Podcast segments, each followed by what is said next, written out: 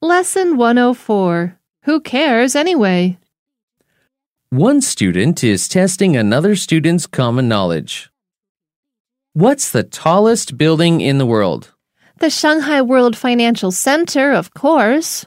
What's the longest river in the world? In fact, there are two the Nile and the Amazon. How do you know? Did someone have them measured? Well, yes and no. They measured the rivers, but it's hard to tell where they begin. Oh, I see. Tell me then, who's the tallest basketball player? I don't know. Ha!